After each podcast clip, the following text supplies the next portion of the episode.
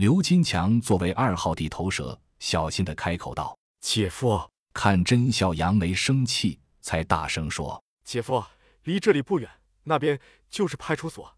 灾变那天晚上，我听见激烈的枪响，我估计应该是那里。毕竟在我们国家，有枪的只有军警。所以我的意思，我们是不是先去一趟？”甄笑阳点点头。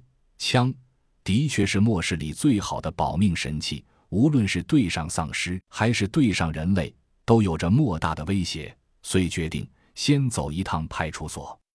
另外，因为今天的教训，众人商定，以后不论白天晚上，任何时候监控室都要保持双人在位，绝不能留下空档。分组上，刘丽丽拉着甄笑阳左臂，不撒手，这是内定了。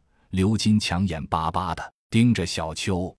结果，小秋撩了撩头发，说：“我和刘姐一组吧，跟男人一组我不踏实。”刘丽丽说道：“我和笑阳一组，我和你一组，别的再有谁我不在乎。你说了和男人一组不踏实。”“是啊，笑阳是男人，男女搭配，干活不累。”最后的分组是：第一组甄笑阳、刘丽丽、小秋；第二组洛奇、刘金强；第三组。光明哥俩看着小秋一脸胜利者的表情，刘丽丽气得牙根痒痒。房车停到了经理办公室门口，五个男人住里面，因为肯定有人在值班室，所以四张床是肯定够的。二位女士依然住在经理办公室里，SUV 则停在相邻的值班室门口，这样万一有情况，值班的人随时能机动撤离。这也是目前最合理的分配方式。